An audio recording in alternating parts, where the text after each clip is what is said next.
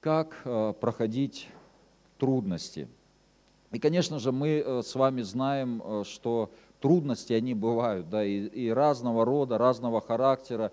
И я даже не говорю только лишь о каких-то трудностях, о каких-то проблемах, которые там сам дьявол приносит в нашу жизнь, атакует нас, пытается нас остановить, но ведь в каждом дне, в нашей повседневной жизни, но бывают какие-то, бывают какие-то давления, бывают какие-то не совсем, может быть, приятные встречи, да, не совсем удобные какие-то разговоры. У кого бывают не совсем удобные разговоры?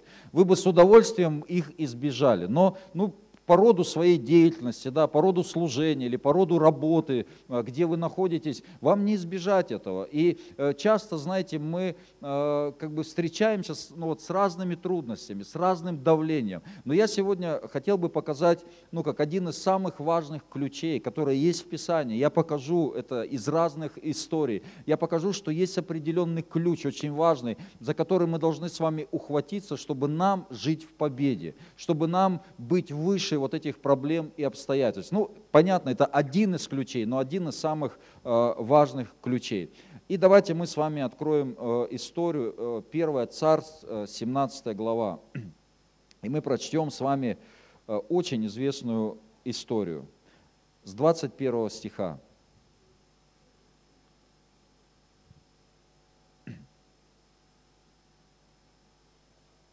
И расположили израильтяне и филистимляне строй против строя.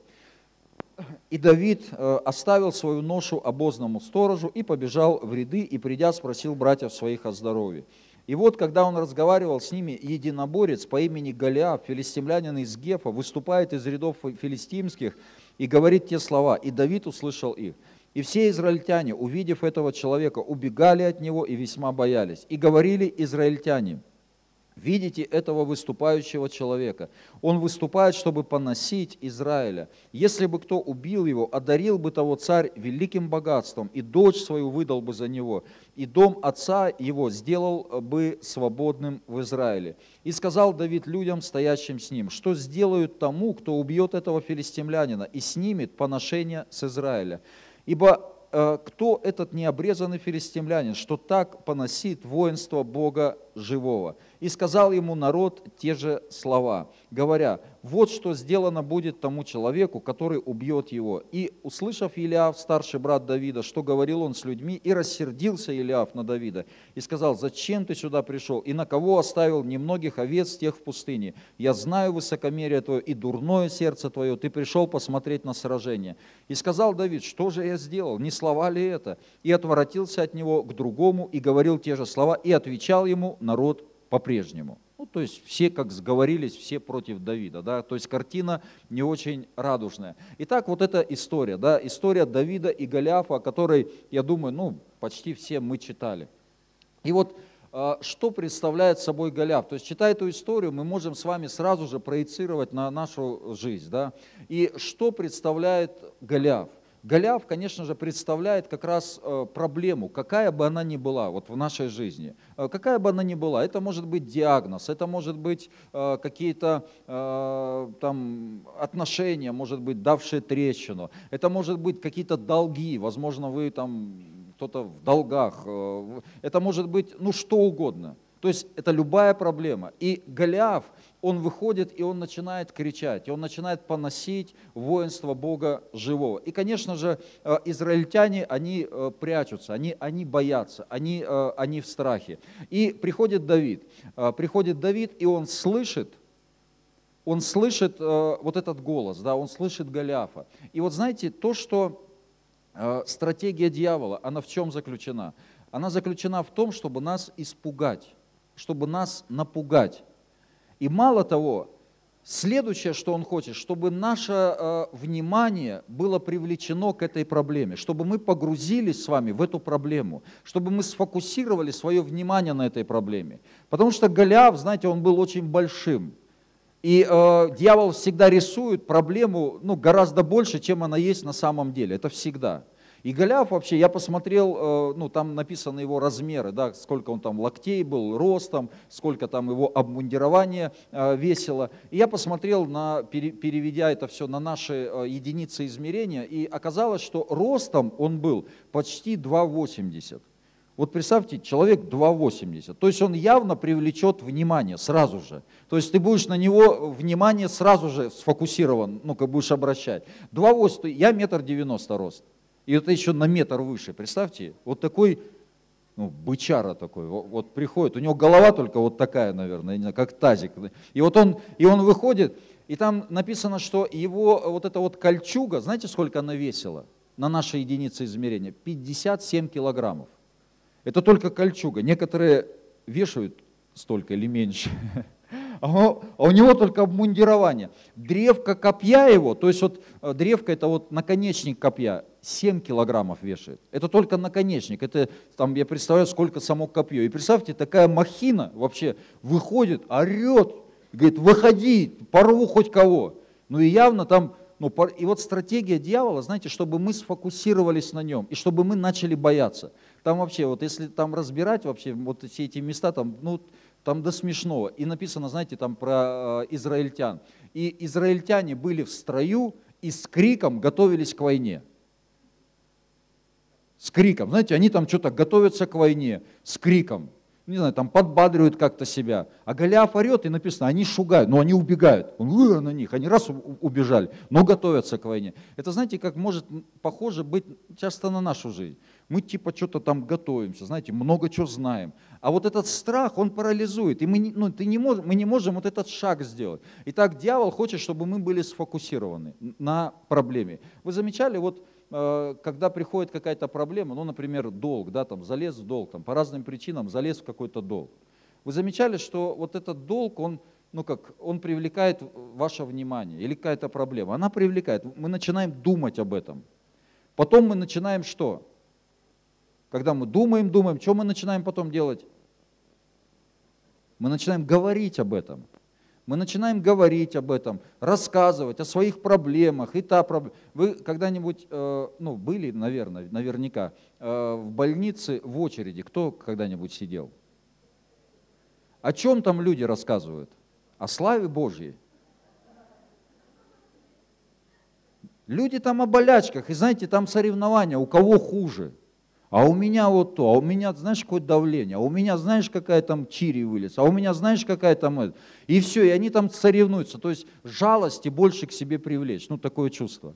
Но э, вот Потом мы начинаем думать. То есть, когда мы фокусируем, мы начинаем думать, потом начинаем говорить об этом. И иногда с людьми встретишься, все, у них одни проблемы, то плохо, это не так, это не так. Что? Все. Дьявол обезоружил человека. Дьявол сделал недееспособным человека, потому что он сфокусировал наше внимание на Голиафе, да, образ, на проблеме. Но теперь мы посмотрим с вами как раз вот этот ключ. Что же э, было вот в этой ситуации такого, что было у Давида, что он понимал. И этот ключ мы находим с вами в 26 стихе. Давайте посмотрим. «И сказал Давид людям, стоящим с ним, что сделают тому, кто убьет этого филистимлянина и снимет поношение с Израиля? Ибо кто этот необрезанный филистимлянин, что так поносит воинство Бога живого?» Давид говорит, а что будет тому, кто одолеет этого филистимлянина? И там выше мы читали, что, помните, что будет? Там и дочь отдадут, там царь, и дочь отдаст, и богатство великое отдаст, и дом отца сделает свободным. То есть что, э, что делает Давид? Давид, он фокусирует свое внимание не на Голиафе, он фокусирует свое внимание на награде – он фокусирует свое внимание на выходе, не на самой ситуации, а он фокусирует свое внимание на выходе из этой ситуации. Что он будет делать после того, когда он убьет этого Голиафа, после того, как эта проблема, она будет разрушена. Он уже на свадьбе, ну так образно говоря. Он уже все, у него там уже дочь царя, он уже на свадьбе.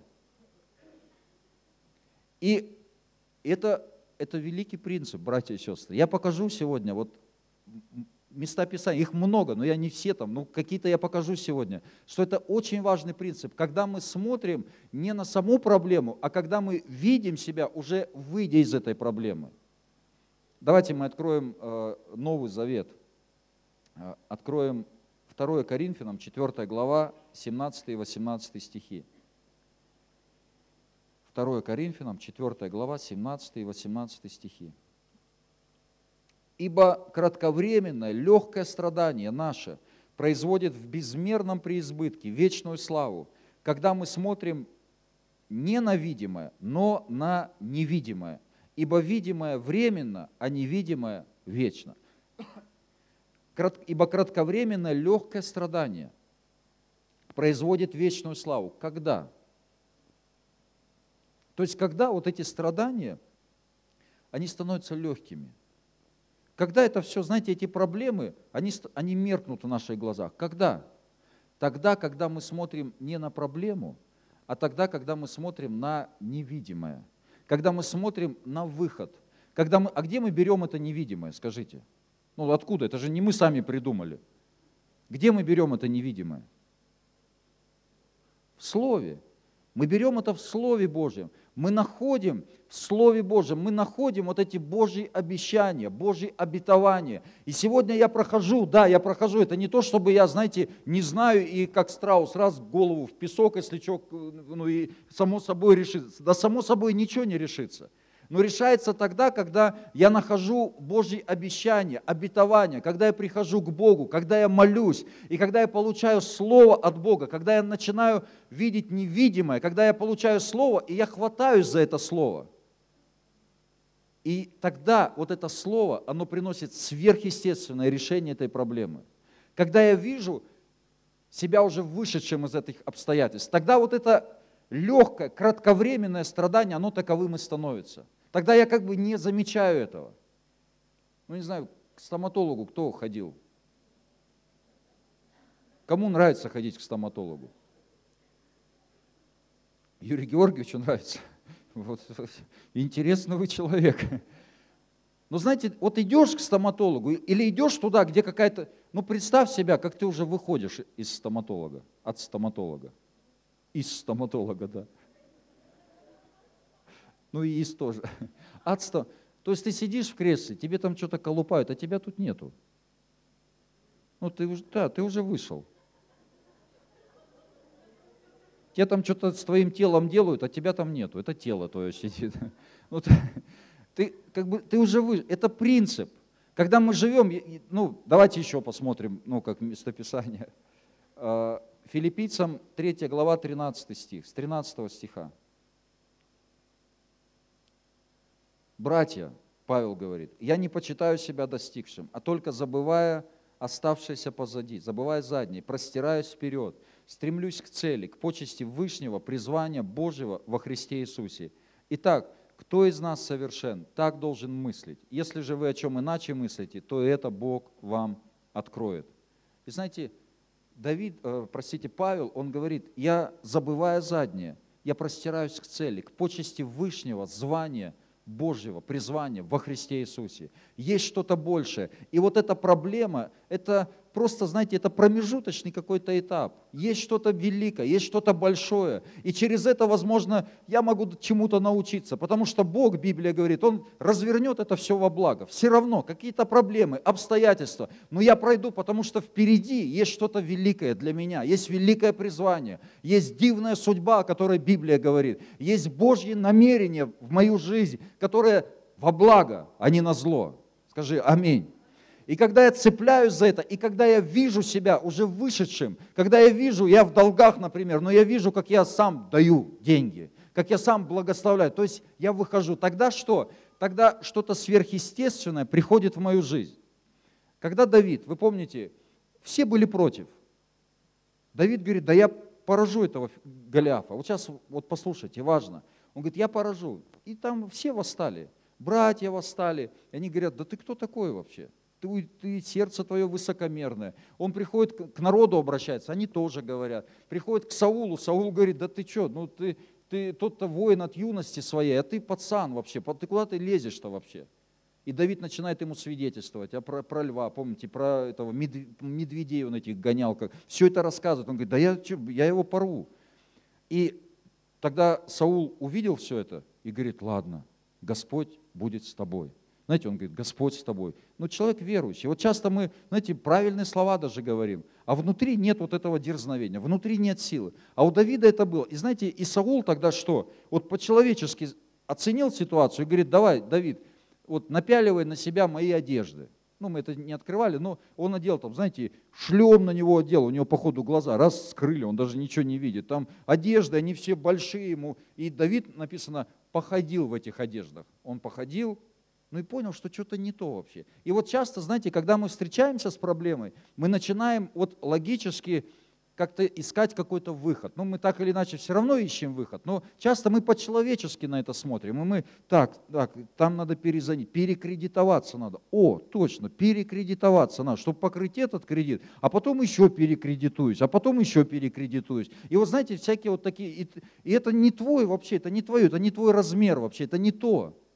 Но Давид, он посмотрел на все на это, он говорит, не, я вообще иду с именем Господа. То есть, другими словами, я держусь за Слово Божье, я держусь за обещание, что Бог, Он со мной.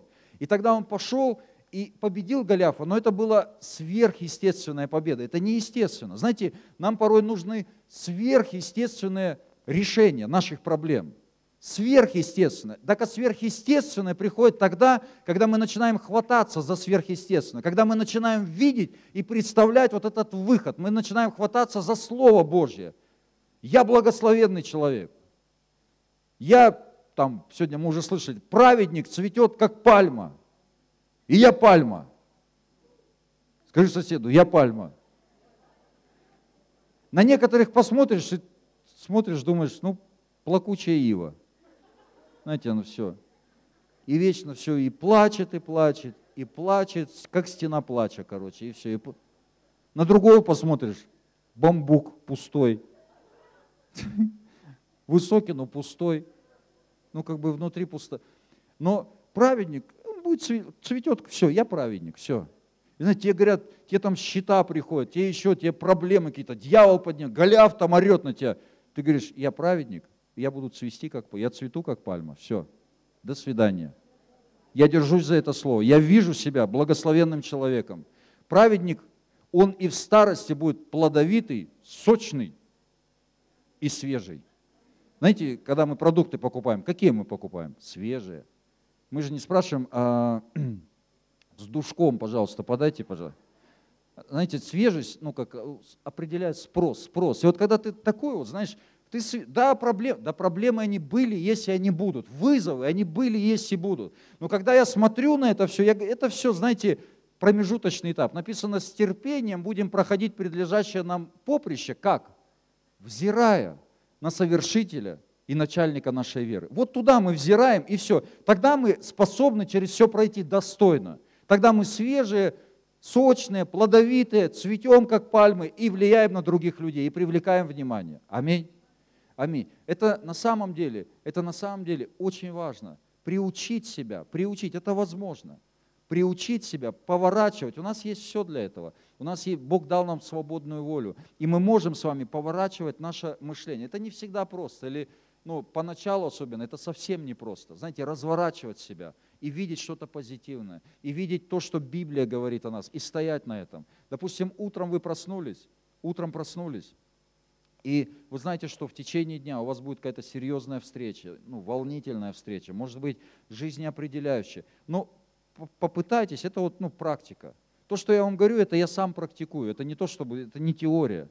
И представьте, представьте себя в конце дня, ну, например. Вот увидьте себя утром, уже в конце дня, как вы сидите с женой, пьете чай, и ты рассказываешь ей, как Бог явил сегодня свою славу. Вот, ну представьте себе. Ну, по крайней мере, представить же можем себя. Но это Библия этому учит. Когда мы смотрим не на видимое, а на невидимое. Аминь. И тогда, э, тогда на самом деле что-то происходит. И э, мы видим, что в жизни Давида вот это сверхъестественное что-то приходило в его жизнь. Почему? Да потому что он уповал на Господа, он доверял Богу, он знал его, он уповал на его слово. И он видел себя, и поэтому он говорит, а что будет? Вот тому, знаете, ну еврей, ну, ну самый настоящий. Он сразу же смекнул. Так, если этот против Господа поднимает свою руку или слово, все, ему хана, ханаан, ему все. И то есть надо выгоду, здесь реально можно подзаработать. Да? И он говорит, а что будет тому? Да будет и то, и то. Без проблем вообще. Без проблем. А что тебе надо? Какие? Да ничего не надо вообще. Вообще ничего. Проща, камень и все. В общем-то ничего. И вера, и с Господом главное пойти. Так он уже на свадьбе сидит. Так мы тоже, кстати, на свадьбе будем. На брачном пире. То же самое. Мы можем видеть себя, знаете, на брачном пире. Как Павел, он говорит, я вообще, я бы давно уже к Господу ушел. Вот он, знаете, он проходя трудности, ой, ее там какие трудности, он, проход, он взирал туда. Он говорит, я бы уже давно к Господу ушел, разрешился, но ради вас мне еще надо здесь побыть с вами, ну, послужить вам. А так бы я уже давно. То есть он видел невидимое, он жил невидимыми стандартами, Божьими стандартами. И поэтому мы видим э, сверхъестественные результаты в его жизни. Э, аминь, скажите. Аминь. Знаете, мы видим, э, допустим, Бог нам сказал, город-церковь. Город, он сказал, что город-церковь, это уже больше 20 лет назад. Бог сказал, и что будет город-церковь. И знаете, и, конечно же, сегодня мы проходим, как церковь, я как пастор, мы как церковь, мы проходим трудности, иногда мы попадаем в долги, там, тем более какие-то конференции у нас, иногда ну, мы попадаем в какие-то трудности. Но я четко понимаю, если только, знаете, я начну э, фокусировать свое внимание на этих долгах, если только я буду, вот, знаете, вот, э, только об этом думать, только об этом говорить, то тогда все, ни о каком исполнении видения речи быть не может. Но я понимаю, что есть и то, и то, есть та проблема, эта проблема, но я вижу что-то другое. Я вижу то, что Бог показывает, и мы идем туда. И я принимаю решение, и я стараюсь принимать решения, как пастор, как служитель, не исходя из того, что дьявол или вот этот Голиаф рисует и кричит, знаете, да ты не можешь, надо все урезать, надо поджиматься, надо все там затягивать пояса, есть проблемы, есть то, пятое. Не-не-не, я должен фокусировать свое внимание на том, что Бог сказал, исходя из Его ресурсов. А если Он сказал, то Он и обеспечит ресурсами. Аминь. Аминь. И тогда, когда мы видим вот этот видение, город-церковь, что имя Иисуса, оно почитается в этом городе, тогда мы идем туда. И вот эти страдания, они становятся кратковременными и легкими, потому что мы видим невидимое. Аминь. Мы видим, и тогда, знаете, это все, это все промежуточный этап. Куда-то ты попал, что-то там происходит, а это все промежуточный. Есть великая судьба для меня. Скажи аминь. Это про тебя, скажи, это про меня. Есть великая судьба, есть призвание. И это все мелочи. Скажи, это мелочи. Вообще мелочи. Аминь. Давайте откроем э, Марка, 4 главу, 35 стих.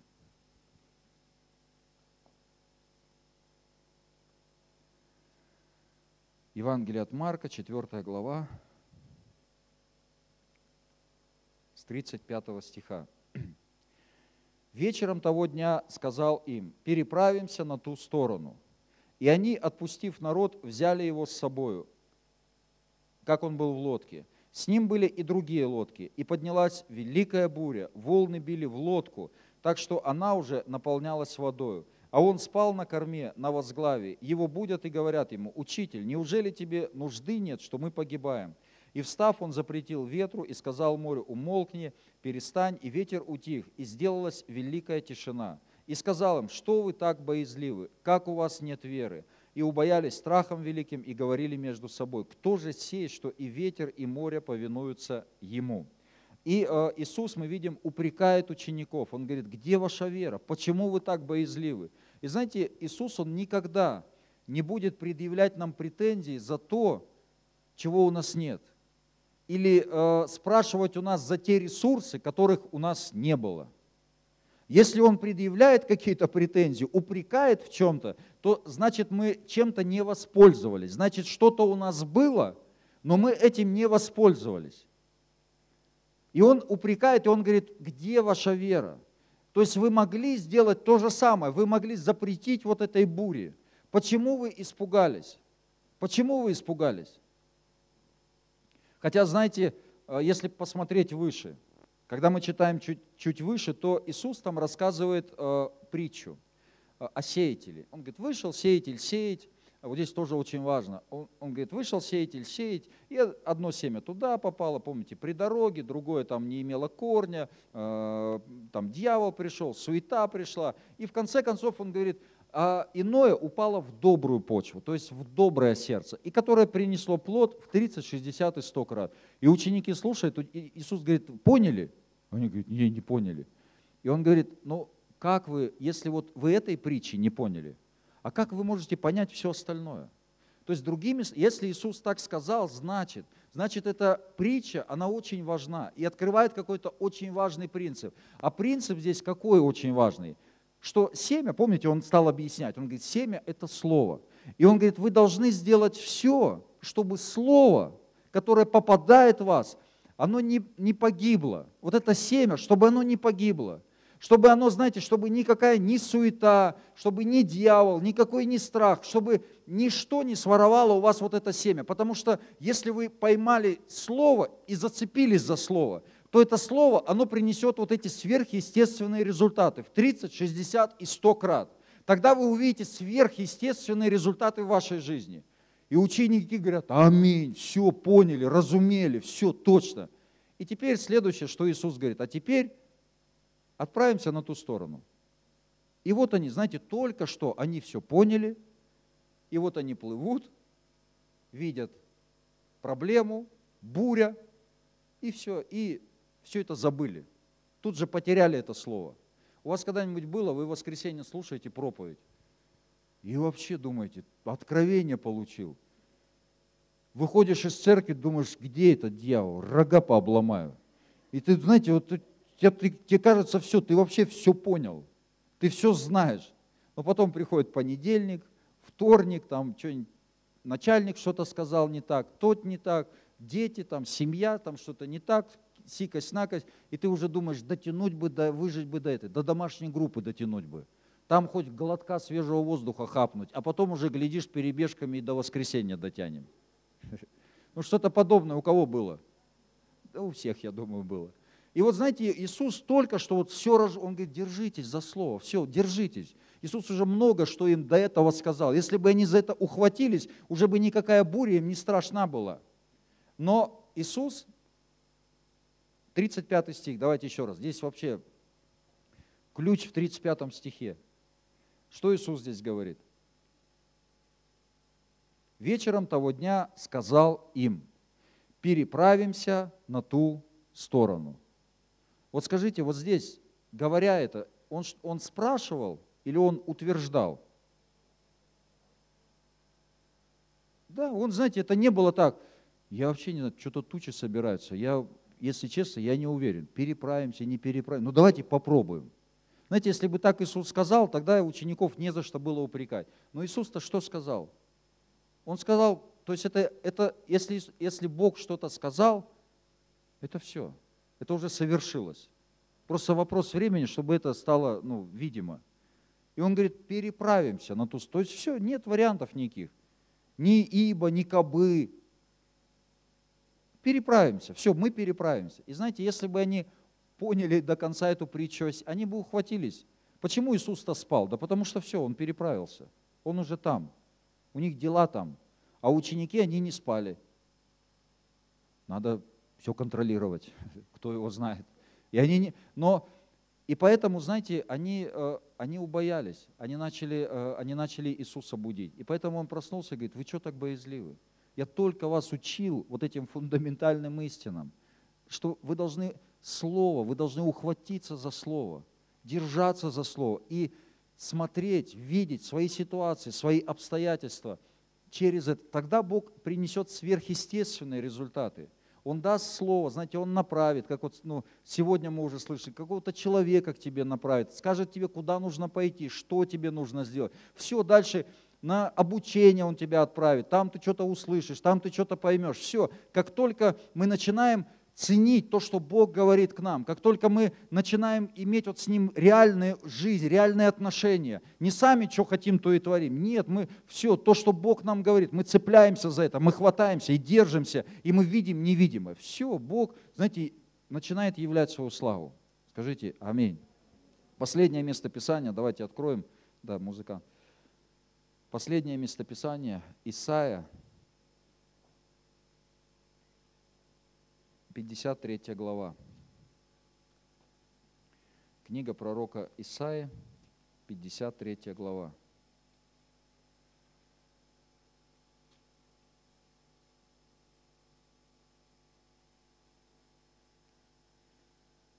Десятый и одиннадцатый стихи.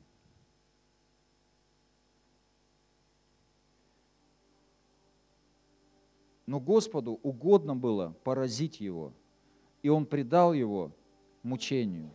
Когда же душа его принесет жертву умилостивления, он узрит потомство долговечное, и воля Господня благоуспешно будет исполняться рукою его. На подвиг души своей он будет смотреть с довольством. Через познание его он, праведник, раб мой, оправдает многих, и грехи их на себе понесет. Посему я дам ему часть между великими, и сильными будет делить добычу, за то, что предал душу свою на смерть, и к злодеям причтен был, тогда как он понес на себе грех многих и за преступников сделался ходатаем. Скажите, Иисус читал эти местописания, когда он был на земле? Конечно, читал. Он читал, он знал Тору, он знал книгу пророка Исаии, он знал, он читал это. Мы видим, в 12 лет он уже был в храме, он уже там был сведущим, знаете, в законе. Он читал об этом. Помните, когда Иисус, он э, разговаривает с учениками, и он говорит им, мне должно много пострадать и быть убитому. Не должно быть убитому. Но что он в конце говорит? Но на третий день воскреснуть воскреснуть. Знаете, он фокусировал внимание учеников на последних словах, а ученики фокусировали внимание на первых словах. Помните, Петр говорит, не-не-не, да не будет с тобой такого. Не-не-не. И вот дьявол часто, поэтому он им потом ему и сказал, отойди от меня, сатана, потому что думаешь о том, что человеческое. Это стратегия дьявола, не на том акцентировать наше внимание. Но Иисус акцентировал внимание на том, что Он воскреснет.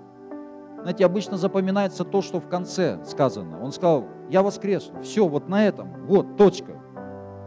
Мы как-то, помню, там на планерке э, ну, общались, ну и кто-то, я уже не помню, кто предложил, а может быть, э, объявление сделать в конце, вот проповедь закончилась, и потом объявление, ну, чтобы сократить вот эту э, в начале часть, вот эти объявления. я говорю, не-не-не, так нельзя делать. Потому что если мы объявление поставим в конце, то люди уйдут объявлениями.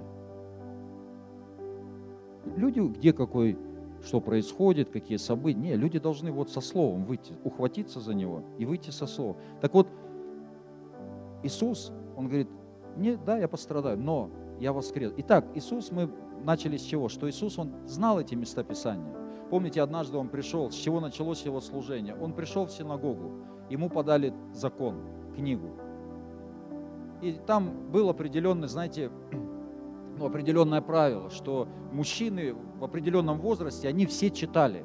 Ну, там как-то по очереди, не по очереди, не знаю, но мужчины, они читали закон Божий в синагоге. И вот дошла, видимо, очередь до него. Ему подают. Он открывает книгу пророка Исаи, и он читает. «Дух Господень на мне, ибо Он помазал меня» И когда он все это перечитал, знаете, до него, я думаю, множество людей,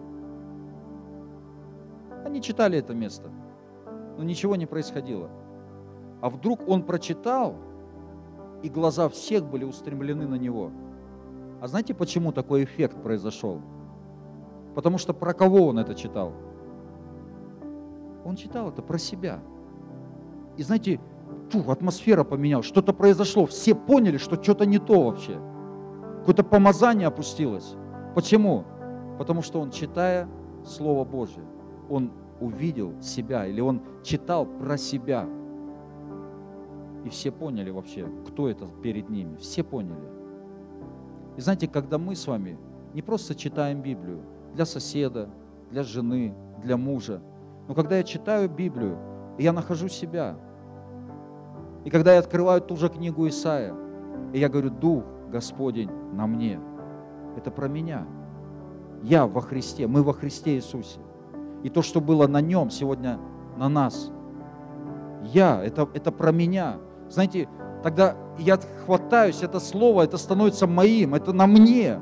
Это я в победе. Это Бог меня благословил. Это я благословенный человек. Не кто-то, не Авраам. Это я теперь. Это мои благословения. И когда я читаю так, то тогда, знаете, что-то сверхъестественное высвобождается. И тогда пленные выходят на свободу. Тогда узники освобождаются. То есть проблемы, они разрушаются. Ермо разбивается. Иисус, знаете, Он знал это, Он читал об этом. И знаете, что Он знал? Я думаю, что когда Он шел на крест, Он не смотрел на крест. Он смотрел на то, что будет после креста. И в этом мы прочитали. Давайте еще раз прочтем. И он предал его мучению. Когда же душа его принесет жертву умилостивления, он узрит потомство долговечное. И воля Господня благоуспешно будет исполняться рукой его. То есть, знаете, идя на крест, я уверен, я, я это знаю, я понимаю это.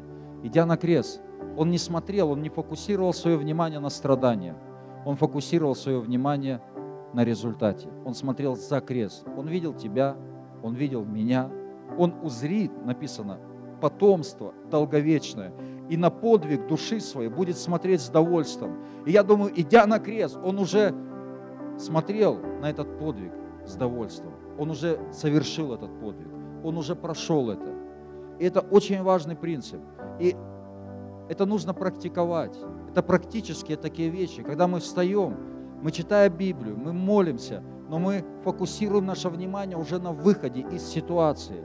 Есть долг, есть какая-то проблема, какой-то голиаф поднимается. Но ни в коем случае нельзя по плоти, нельзя напяливать, знаете, вот эти не свои одежды, это не наши одежды. Наши одежды, они вот здесь вот, вот здесь.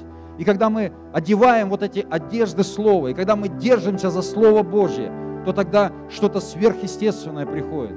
И тогда приходит решение наших проблем, наших ситуаций. Во имя Иисуса, и да будет так, и весь народ Божий да скажет Аминь. Давайте мы поднимемся.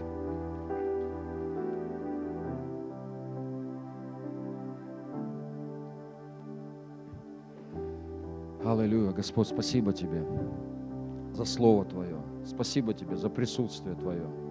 Благодарю Тебя. Благодарю Тебя, что Ты выводишь нас своей крепкой рукой. Ты выводишь нас, Ты благословляешь нас. И все, что Ты сказал, это доступно нам, все благословения. Я благодарю Тебя.